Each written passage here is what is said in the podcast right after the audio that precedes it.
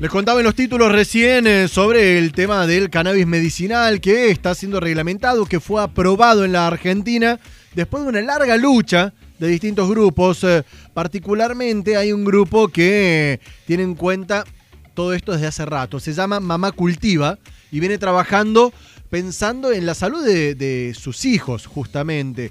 Muchos con afecciones, eh, problemas alimentarios, muchos con eh, problemas eh, de epilepsia por caso y muchas otras cuestiones. Es una ONG que no tiene aportes de, ni, del espacio público ni del privado y viene trabajando por esta cuestión. Bueno, vamos a conocer, a ahondarnos un poquito más, eh, a empaparnos de este tema que eh, empieza a cambiar la realidad de muchísimas familias. Estoy en línea con Simena, que es miembro de esta ONG Mamá Cultiva, para ahondar en este tema. Simena, el gusto de saludarte, Jonah Cloner de este lado, ¿cómo te va?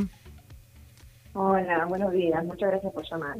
Bueno, Simena, contanos un poquito cómo les cambia esta disposición, esta reglamentación del cultivo de cannabis medicinal a partir de ahora.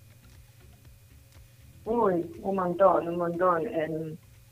básicamente, y lo más importante es que bueno, el Estado no, nos ampara en, reglamentar el artículo 8 de la ley que había salido ya por el 2017 de la ley 27350 de investigación médica científica de la planta de cannabis, eh, había ahí un artículo eh, de una ley que peleamos mucho. A ver, esto arranca desde 2016, ¿no? Como una lucha, de, como vos dijiste, de madres, primero madres, y después se fueron sumando voluntarios, profesionales, un montón de personas en esta lucha eh, bueno, para que el Estado nos, eh, nos amparara, nos, nos diera una protección para algo que ya veníamos haciendo y que no íbamos a dejar de hacer. Nosotros no fuimos a pedir permiso para cultivar, fuimos a decirles que estábamos cultivando y que necesitábamos que nos dieran un marco legal a eso, ¿no? Claro, que, esto es el, decreto, el nuevo decreto 883 salió en el boletín oficial, que entre otros puntos dice que el Estado garantizará el autocultivo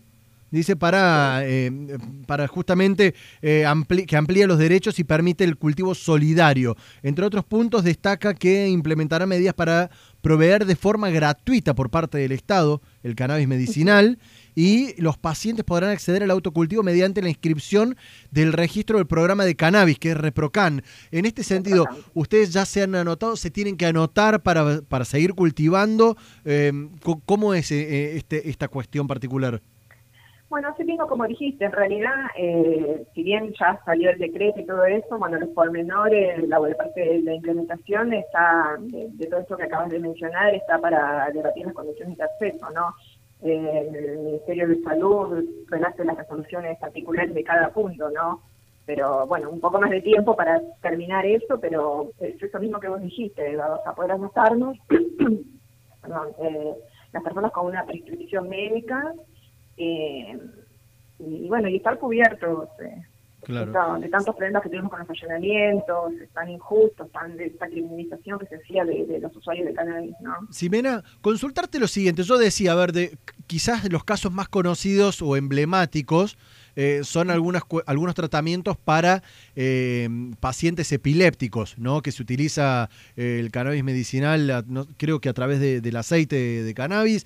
También cuando hay desorden alimenticio y pérdida de peso en muchos casos, o ligados a tratamientos oncológicos. ¿Me podrías describir en, qué, en, qué tienen demostrado y comprobado que rinde y, hace realmente mejor la aplicación del cannabis medicinal? ¿En qué patologías?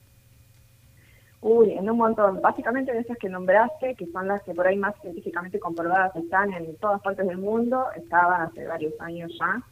Eh, se usa el cannabis para drogas, eh, para atenuar los efectos adversos de drogas oncológicas, como vos dijiste, para la epilepsia refractaria, que el año pasado acá en Argentina se hizo en el Garrahan todo un, un estudio que que dio sus frutos, ¿no? No, ahora no recuerdo bien, pero bueno, se comprobó la eficacia, cosa que ya se sabía, ¿no? Pero bueno, como que teníamos que comprobarlo acá también. Eh, y bueno, y bueno, a la ONG llegan un montón de cosas, sobre todo dolor crónico. Siempre hablamos de las madres, y bueno, yo soy mamá cultiva, pero a nosotros se nos acerca muchísima población de gente mayor. Sí. Eh, los abuelos con dolores crónicos, con que no pueden dormir, por ahí multimedicados, o sea, es la últimamente es la población que más se nos acerca. Es más, en la Expo Cannabis del año pasado, o sea, fue una locura. Las personas mayores que venían eh, con los andadorcitos a preguntarles dónde podían conseguir semillas. Eso fue muy, eh, muy fuerte. Bien, es semillas para poder hacer su propio cultivo, digamos. Sí, tal cual, sí, sí, sí. Que quizás esas personas son las que se benefician con esto, está nuevo de poder adquirir una farmacia, ¿no? Porque por ahí una persona muy mayor pedirle que cultive como no puede quizás. Simena, consultarte este tema que, que, me imagino que les debe llevar muchas polémicas, sobre todo de un sector de la sociedad que lo ve todavía eh, como muy ajeno o como transgresor el tema del cannabis. Eh, eh, porque los, lo hay, esto no se lo puede negar. Digo, ¿cómo separan o cómo trabajan para que el consumo recreacional no, a ver, no le dé mala prensa al consumo medicinal, por decirlo de alguna forma, ¿no? Eh, ese fue un tema que tuvimos por ahí cuando apenas arrancamos, allá por el 2016. La verdad que si para algo sirvió esta, esta, la ley que salió en el 2017, si bien no nos sirvió de mucho a nosotras, porque no, no se reglamentó como nosotros hubiéramos querido, sirvió para, para que fuera un tema que, que, que debatiera el público en general, ¿no? Para que entraran en las casas y se charlar en las casas y me parece que para eso ayuda muchísimo, mucha eh, mucho blanqueo de, hijos a los padres, de padres a los hijos, de, bueno, yo fumo cada tanto, o sea, creo que ahora no es un tema. Es más, eh, el siguiente paso, porque si bien esta reglamentación estamos súper felices, es el puntapié inicial para otro paso más que se supone que vamos a, que estamos esperando para poder darlo quizás el año que viene, una nueva, una nueva ley, una nueva ley más integral, más abarcativa, que abarque eh, la definición de salud que da la OMS, ¿no? que es, es, total e integral también, y que abarque a los recreativos, porque si hace bien, está bien.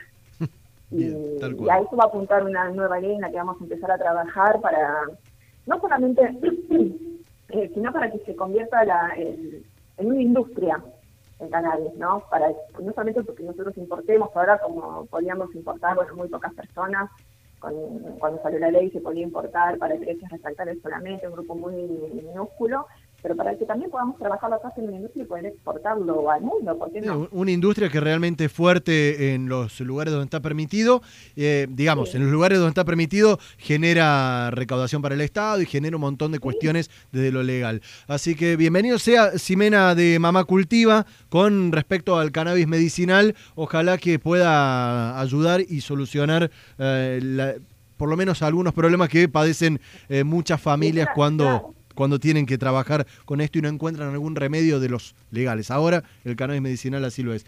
Eh, Simena, gracias por estos minutos al aire. Bueno, muchas gracias. Hasta luego.